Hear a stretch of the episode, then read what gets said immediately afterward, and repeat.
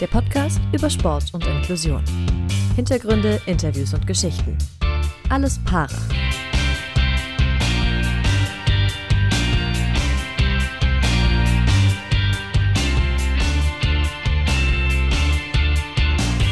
Ja, und das war jetzt dann das zweite Mal, dass wir, also hier Philipp Wegmann und ich, Dorian Aust, äh, dass wir mit Sebastian Dietz gesprochen haben, dem Paralympics-Star, Kugelstoßer aus dem Team Deutschland Paralympics. Und ich muss sagen, das letzte Mal ist jetzt ja ein bisschen mehr als anderthalb Jahre her. Wir haben ihn diesmal nochmal von einer ganz, ganz anderen Seite kennengelernt. Wir haben wirklich sehr intensiv über ja, sein soziales Engagement, über das Ehrenamt grundsätzlich gesprochen. Das äh, hat nochmal wirklich eine ganz andere Seite von ihm gezeigt. Und auch da hat er uns, äh, ich sag mal, überrascht, aber auch unterhalten. Also wirklich von Grund auf ehrlich, so wie wir ihn auch schon in der ersten Folge kennengelernt hatten. Da ging es auch noch ein bisschen mehr um den Unfall äh, den er hatte, den schweren Autounfall. Also da könnt ihr sonst noch mal reinhören.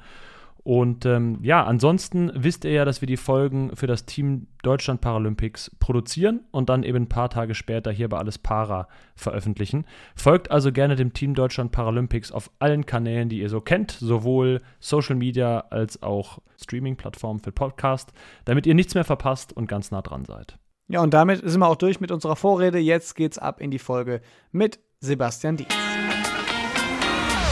Ja, ich mache Ehrenamt. Ich mache soziale Dinge. Aber ist doch cool. Wenn solche Geschichten dabei rauskommen, lohnt sich jede Minute.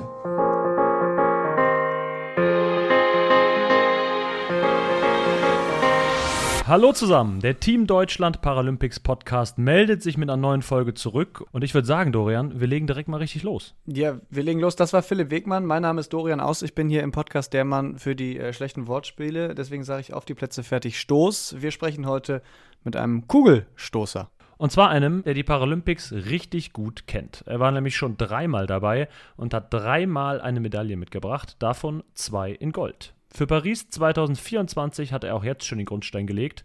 Und wir sind gespannt, was er neben diesen Paralympics auch sonst noch zu erzählen hat. Ja, wenn wir auf die größten Erfolge schauen, er war bei den Paralympics ganz oben dabei, er stand ganz oben auf dem Treppchen und wer das schafft, der ist auch häufig auf anderen Bühnen ganz weit vorne unterwegs. Wir sprechen mit unserem heutigen Gast über Paris. Fragen, warum nur ein EM, aber drei WM-Titel in den Büchern stehen und vor allem wollen wir über sein soziales Engagement abseits des Kugelstoßkreises sprechen. Hallo Sebastian Dietz. Hallo ihr zwei.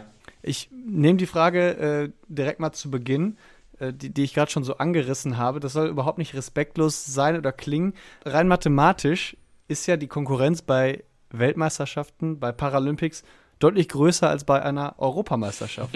Warum trotzdem dreifacher Weltmeister, aber in Anführungsstrichen nur einfacher Europameister? ich habe lange gebraucht, um mich in Europa durchzusetzen. Nein. Ähm, das ist äh, wirklich ein bisschen spooky äh, gewesen. Ich habe wirklich lange gebraucht bis zum Europameistertitel, bis äh, 2018, ähm, bis ich endlich mal so einen Titel einfahren könnte und das in Deutschland. Irgendwie haben die Europameisterschaften nie in meinen Plan gepasst. ja, 2012 vor den Spielen waren ja auch Europameisterschaften. Äh, da muss ich sagen, war der härteste Konkurrent der Pole. Und der hat mich einfach noch geschlagen. Aber mir war das eigentlich egal, ob er mich bei der Europameisterschaft schlägt oder nicht.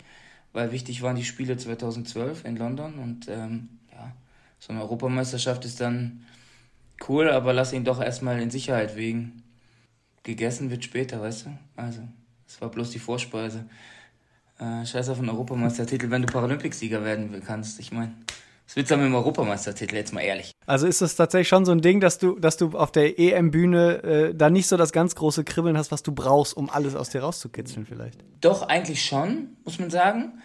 Aber ähm, diese Europameisterschaften vor den Spielen, sind einfach nur ein Step und sie zählen halt zu nichts. Und dann bin ich da meistens wirklich aus vollem Training hingefahren. Das muss man ehrlich so sagen. Äh, 2013 war Weltmeisterschaft, da bin ich ja Weltmeister geworden. 2014 waren Europameisterschaften, da hatte ich das Problem, dass die Disziplin weggenommen worden ist. Äh, Diskus und ich zur Kugel geswitcht bin. Bin ich dann Zweiter geworden. Ähm, ja, 2016 waren wieder Spiele, da war wieder die Spiele im Vordergrund. Und 2018 hat es geklappt, also in Deutschland alles richtig gemacht, oder? Äh, auf jeden Fall. Trotzdem würde ich sagen, schreiben wir in die Geschichtsbücher äh, Sebastian Dietz, der Mann, für den Europameisterschaften maximal Vorspeise und Frühstück sind. Ich finde, das, das soll, kann man so eigentlich gut aufnehmen. Das, das lassen wir so einfach mal stehen.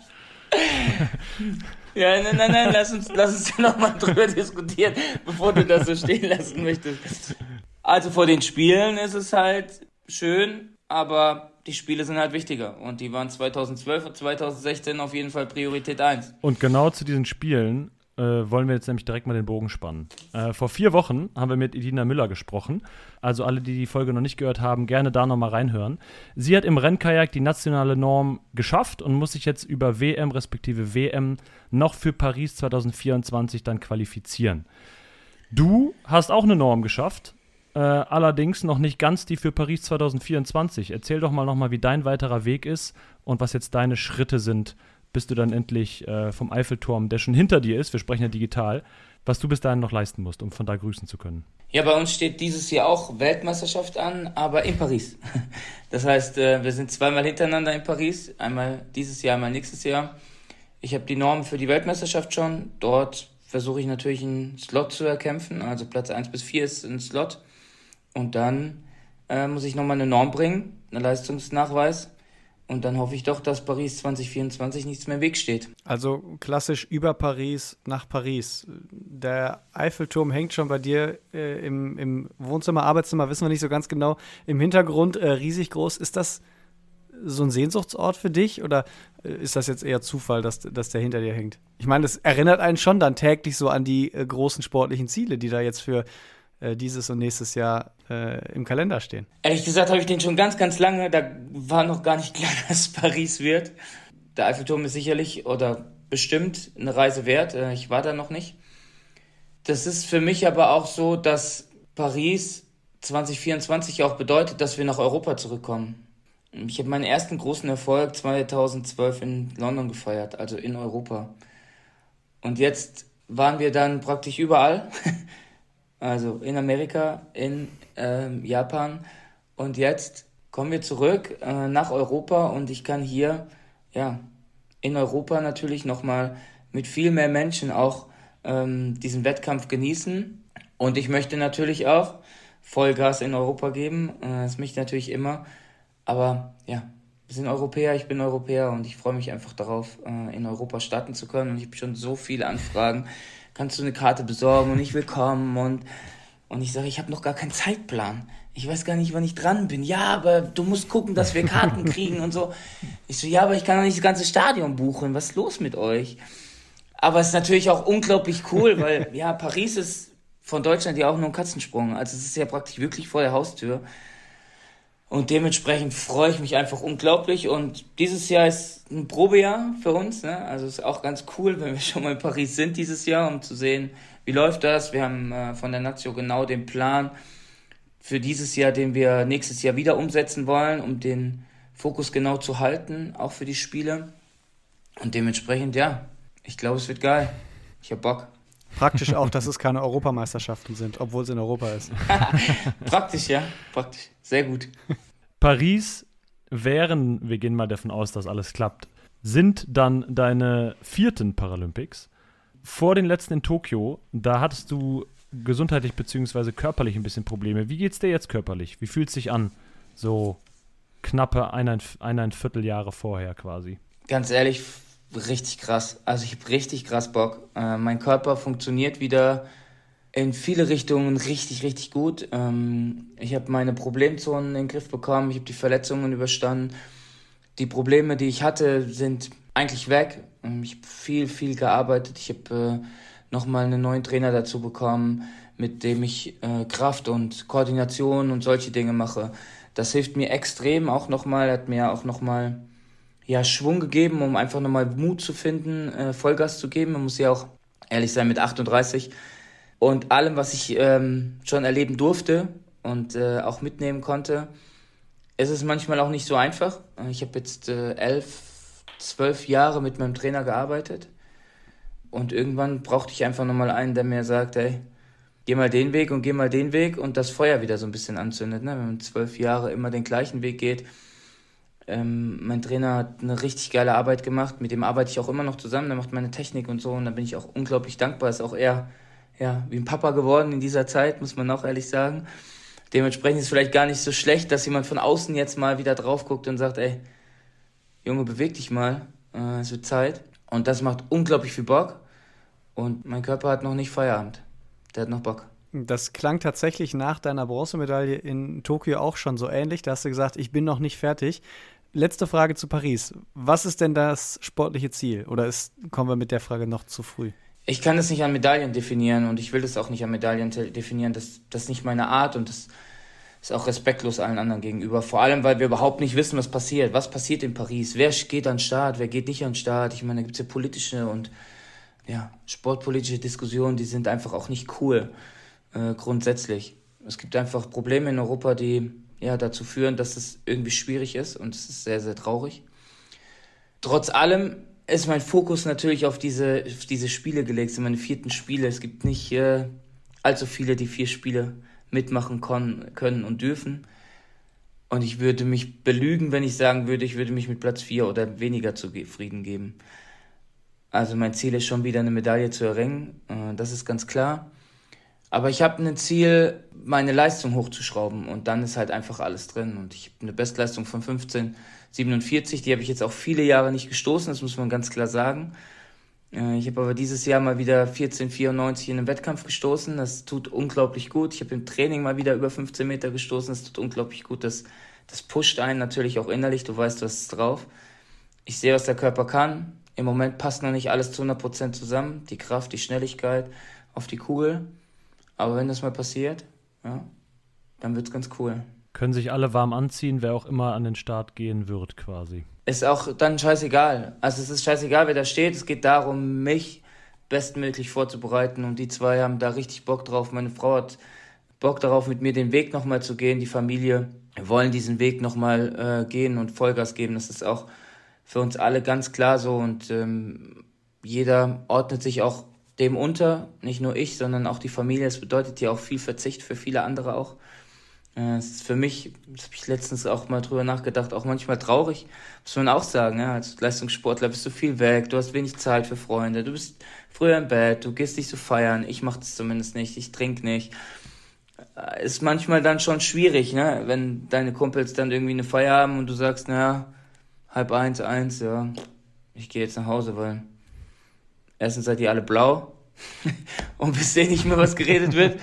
Und zweitens kann man mit euch eh nicht mehr quatschen. Also, ähm, und das ist dann schon auch manchmal traurig und das, das tut auch ein bisschen weh. Aber ich ordne das allem nochmal unter. Ich will das allem unterordnen. Es ist mein Leben, es ist Sport, es ist meine Heimat. Ich verbinde so viel mit Sport und so viel mit dem Sportlerleben. Es ist einfach eine unglaubliche Ehre, das sein zu dürfen und das auch zu erleben.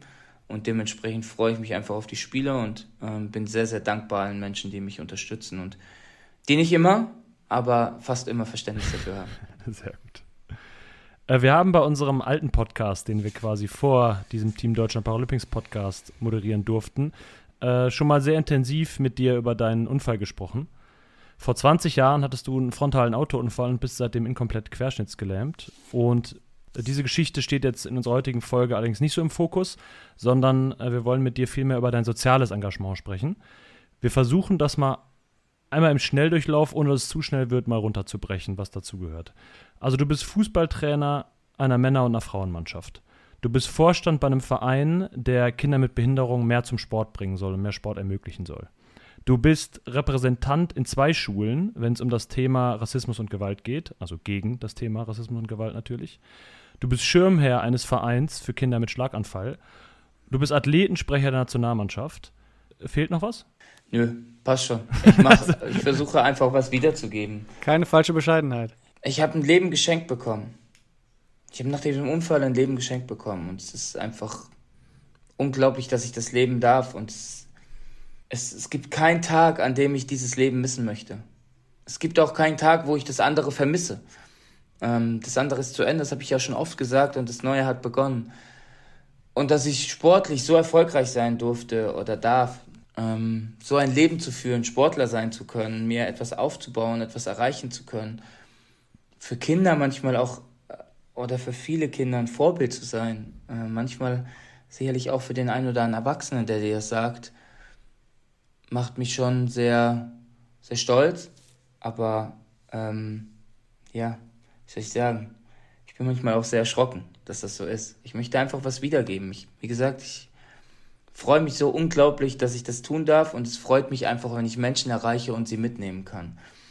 Und den Kindern Augen zu gucken, die auf einmal Sport machen, weil sie vorher nichts davon wussten und nicht wussten wie und die Eltern sagen, das Kind hat total Freude und es geht auf einmal total auf, das schließt sich überhaupt nicht mehr ein, das redet total und das ist total aktiv. Ja, es macht Sport. Also, es lernt einfach mit sich umzugehen. Es lernt einfach selbstbewusst zu sein. Es lernt einfach, dass es mehr ist wie ein behindertes Kind, sondern ein Mensch.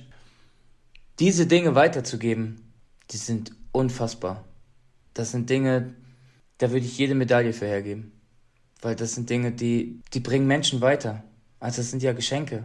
Ich weiß gar nicht, wie ich das sagen soll. Das, ich habe ein paar Kinder, die, die waren bei der Europameisterschaft 2018. Und die habe ich eingeladen dort von dem Schlagerfolgverein, von Scharke e.V.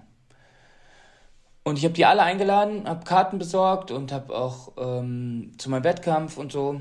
Dann sind die Kinder in das Stadion gelaufen und haben gesagt, Mama, Papa, wie machen die denn Sport? Da haben die gesagt, ja, das werdet ihr gleich sehen.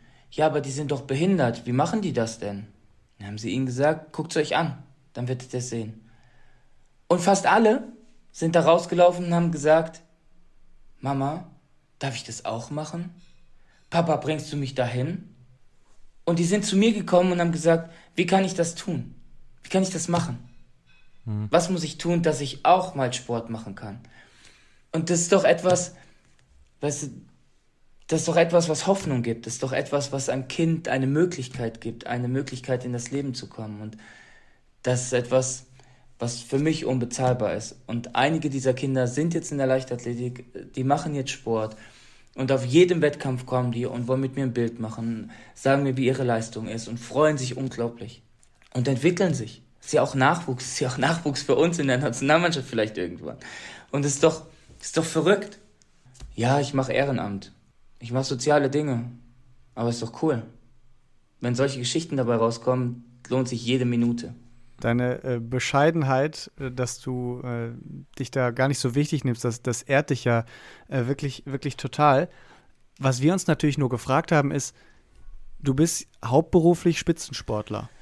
Also in erster Linie musst du zusehen praktisch, dass deine Karriere läuft. Und dann hast du diese Liste an Engagements nebenher.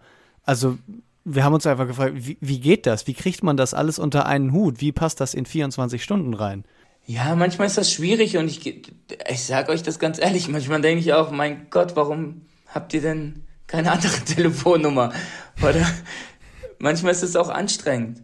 Aber diese, diese Momente erleben zu dürfen und diese Leute und diese Menschen einfach zu sehen, wie sie sich entwickeln, macht das dann wieder weg. Wir haben jetzt dieses Wochenende einen Wettkampf auf die Beine gezogen für Junioren Cup hier in Bad Oeynhausen, wo Steffi und ich versucht haben, den Kindern einfach ja auch ein Lächeln zu geben. Nachher waren doch noch ein paar Top-Athleten da, die noch eine Normerfüllung brauchten. Dann haben wir das auch noch mit durchgezogen.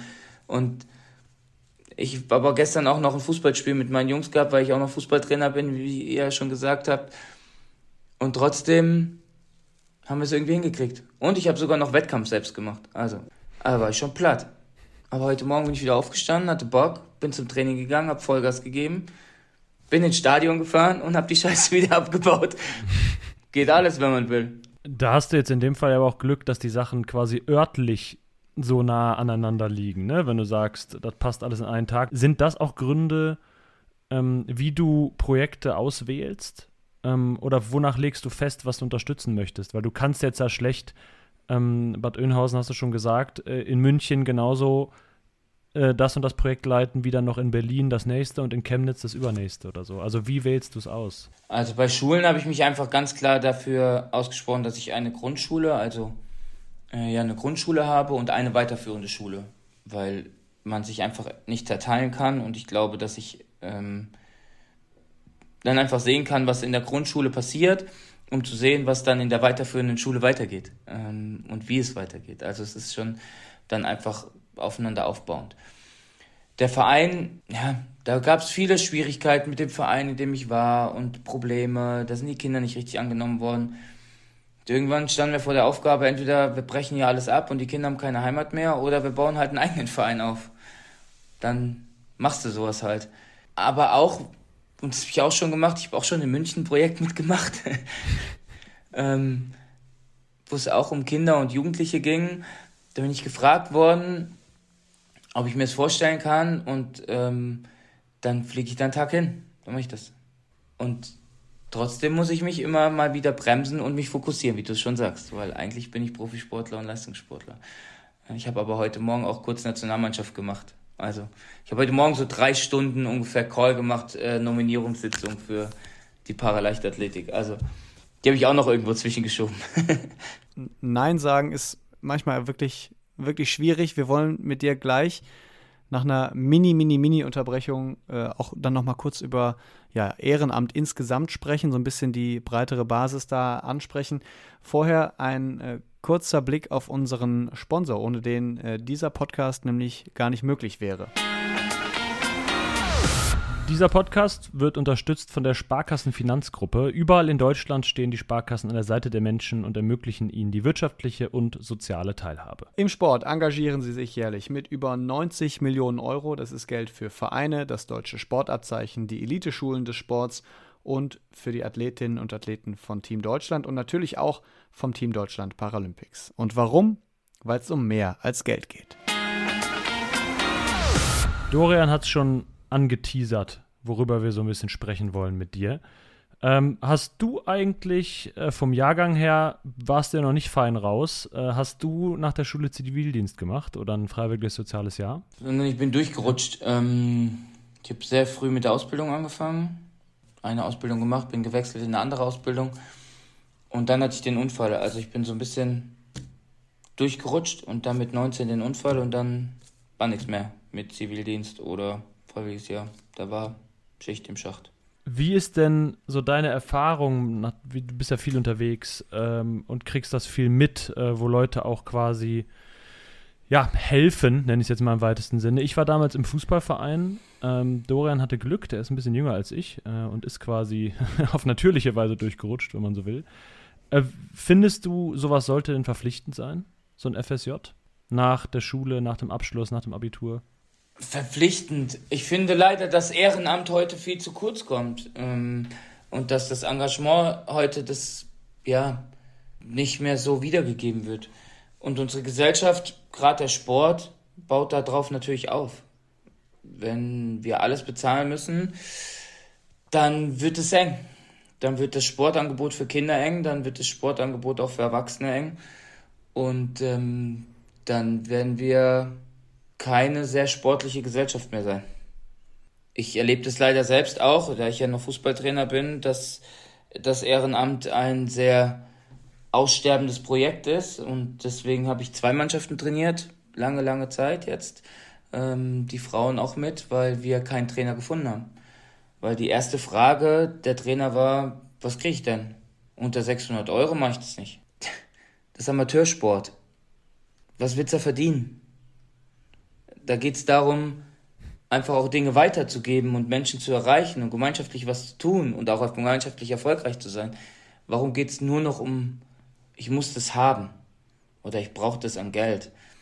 Und das ist leider sehr, sehr traurig und dementsprechend weiß ich nicht, ob du es damit regeln könntest, wenn du sagst, jeder muss so ein FSJ machen. Ich weiß nicht, ob jeder ein FSJ machen muss. Weshalb wir diese Frage dir jetzt auch gestellt haben, ist, dass wir festgestellt haben, wenn man mit Leuten spricht und so in, äh, in unseren Abi-Zeiten haben ja doch einige ein FSJ gemacht, weil sie dann eben nicht zum Bund wollten, dass die Menschen rückblickend eigentlich immer sagen, das war echt eine gute Zeit, das war ein gutes Jahr, das äh, war ein Jahr, was mir, was mich weitergebracht hat, wo ich einfach mich selbst nochmal irgendwie anders kennengelernt habe, so ein bisschen gelernt habe, was ich eigentlich will. Aber im Vorfeld ist es ja meistens so, dass viele Leute sagen, boah, jetzt ein Jahr hier irgendwie nach der Schule erstmal nur rumdümpeln und irgendwie dann erst anfangen mit Ausbildung, äh, Studium, was auch immer. Da muss man die Leute, glaube ich, ein bisschen mehr zu überzeugen sozusagen. Und deswegen ist vielleicht die Frage, hilft es, wenn man das verpflichtend macht? Weil am Ende, im Nachgang, sagen die Leute sowieso, ja, es war gut, war eigentlich eine richtige Entscheidung. Ich tue mir schwer damit, dass wir Dinge immer vorgeben müssen. Ähm, ich tue mir aber auch schwer damit, dass Menschen das nicht mehr als selbstverständlich ansehen.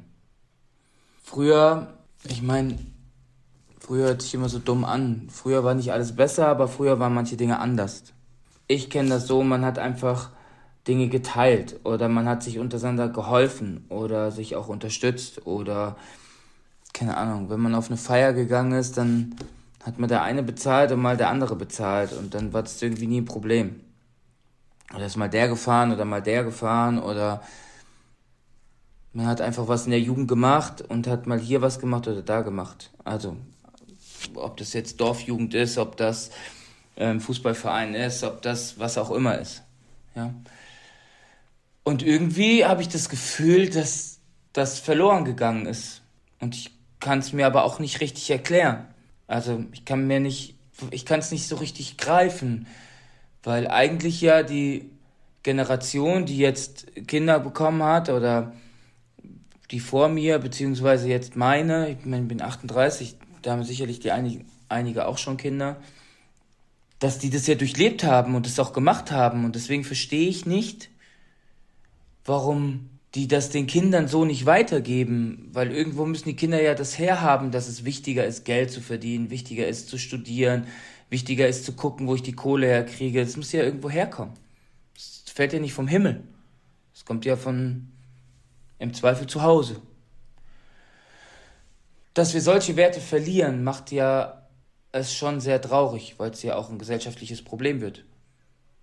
Also, ein FSJ ist cool, und ist ein Ja, aber dann ist es heißt wieder, ja, jetzt muss ich das machen. Du musst gar nichts. Du darfst. Du darfst etwas mit Menschen erleben. Du darfst eine Erfahrung machen. Du, du, du, du nimmst etwas mit für dein Leben, was dir nie wieder jemand geben kann. Und du hast jetzt die Chance dazu. Genau das meine ich. Manchmal, und das ist jetzt ein blödes Sprichwort, muss man aber ja zu seinem Glück gezwungen werden. Ja, also ich verstehe, ich verstehe voll, dass du nicht so die Leute verpflichten möchtest und irgendwie da rein zwingen möchtest. Aber manchmal ist ja vielleicht genau das der Weg, um den Leuten begreiflich zu machen, wie wertvoll sowas ist.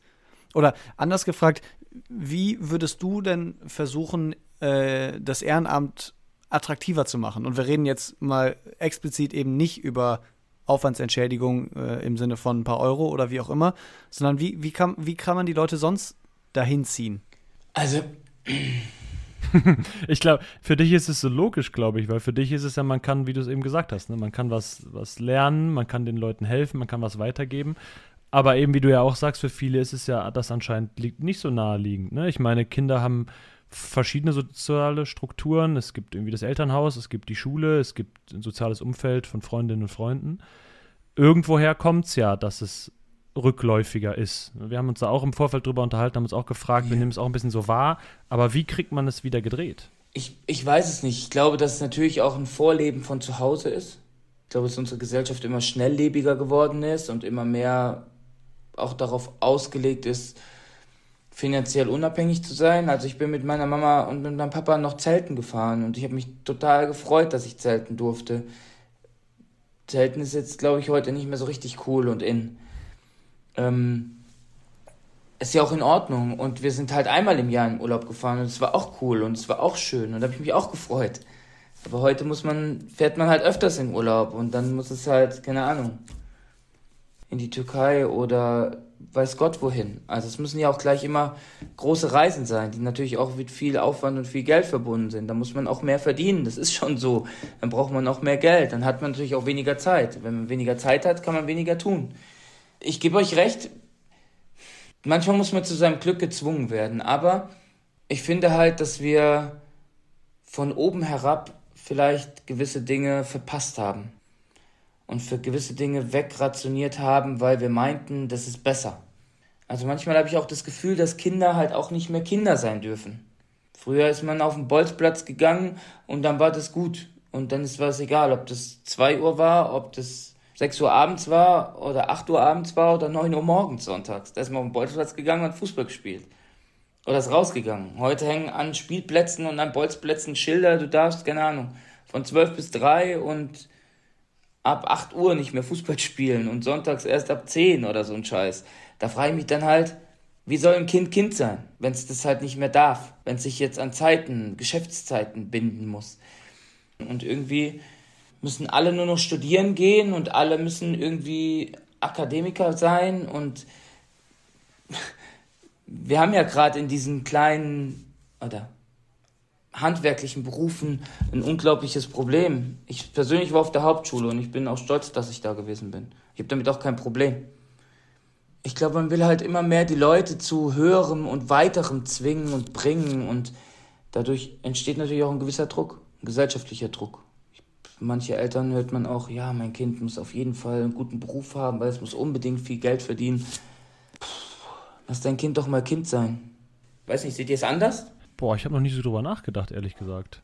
Ich glaube auch dadurch, dass du in, in Schulen und Vereinen bist, äh, bist du da nochmal deutlich näher dran. Also ich glaube, wenn man, wenn man selber dann wieder Kinder in dem Alter hat, dann kriegt man das wahrscheinlich mit, wie man äh, selbst sein eigenes Kind äh, mehr oder weniger äh, mit, mit Dingen auflädt oder eben nicht und wie das vielleicht andere Familien im Umfeld tun. Da sind wir zwar jetzt gerade noch ein bisschen, ein bisschen von entfernt. ich bin sehr gespannt, wie man das dann umsetzt, wenn man selbst Elternteil ist. Ja, aber um auf die schönen Momente vielleicht zu gucken und eine, eine Klammer zu, zu schlagen dazu. Ähm, wir haben jetzt viel über das Ehrenamt geredet. Und soziales Engagement ist aber ja nicht nur Ehrenamt, sondern können auch, ja, können im weitesten Sinne auch einmalige Aktionen sein. Also kann auch äh, jemandem helfen beim Einkaufen sein oder sowas Spontanes eben. Und 2016 möchten wir nochmal kurz eine Geschichte von dir aufgreifen. Da warst du sehr spontan. Du hast nämlich Kinder in Rio, äh, die es sich nicht leisten konnten, ins Stadion eingeladen und mit denen dann quasi auch deine Goldmedaille gefeiert. Wir brauchen jetzt noch mal so ein bisschen Hintergrund, ob das so stimmt, wie wir das jetzt hier nacherzählt haben und dann wie es dazu kam. Ja, das stimmt. Wohlbemerkt, äh, die größte äh, Bühne des Sports, die Paralympics waren das. Ja, das stimmt so. Ich habe da auch keinen großen, großen Hehl drum gemacht. Es ging mir darum, dass ich in einem Land sein darf. Rio ist eine unglaublich schöne Stadt aber mit unglaublich großen Problemen. Ich habe halt überlegt, ich bin jetzt hier und darf hier leben und hier haben Menschen diese Häuser gebaut und dass wir überhaupt eine Unterkunft haben und wir sind dann an Favelas vorbeigefahren und ich habe halt darüber nachgedacht, was, was hinterlässt du hier, also was, was gibst du hier, ne? Also, was ist das, was du zurückgibst? Was ist das, was du hier lassen kannst? Dann war die Überlegung, Geld irgendwie zu geben. Da habe ich überlegt, wer kriegt das Geld nachher? Das Kind, das es braucht, das Hunger hat? Eher nicht. So, dann habe ich überlegt, okay, ich kaufe vielleicht ein paar Sportsachen, Fußbälle, keine Ahnung, irgendwie was zum Spielen. Kriegen das die Kinder, die es gerne haben wollen, oder kriegen das die Kinder, die es bestimmen? Oder die Erwachsenen, die es bestimmen? Wahrscheinlich kriegen es nicht die Kinder, die es haben wollen. Unabhängig davon ist irgendwann kaputt und weg. Und dann habe ich gedacht, wenn du schaffst, einen Funken Hoffnung in ein Kind zu bringen, dann hat es vielleicht eine Chance. Eine kleine, aber vielleicht eine Chance. Und dann habe ich gefragt, wie sieht's aus? Gibt es nicht die Möglichkeit, dass wir hier irgendwie, keine Ahnung, vier, fünf, sechs, sieben Kinder einladen? Ich bezahle das. Ich bezahle den Eintritt, ich bezahle das Essen, ich bezahle das Herkommen, scheißegal. Das, das Geld spielt keine Rolle. Zu meinem Wettkampf und egal wie der Wettkampf läuft, danach gehe ich auf die Tribüne und gehe zu den Kindern. Dann hieß es, ja, aber das ist ganz schön schwierig und pff, die hier ins Stadion zu bekommen. Sag ich, ist es möglich oder nicht? Und dann haben sie gesagt, ja, sie kriegen es hin, aber müssen Dolmetscher mit und müssen noch einen Betreuer mit, dass es funktioniert überhaupt. dann habe ich gesagt, ist egal, dann bezahle ich denen auch das Essen und Trinken. Das ist doch.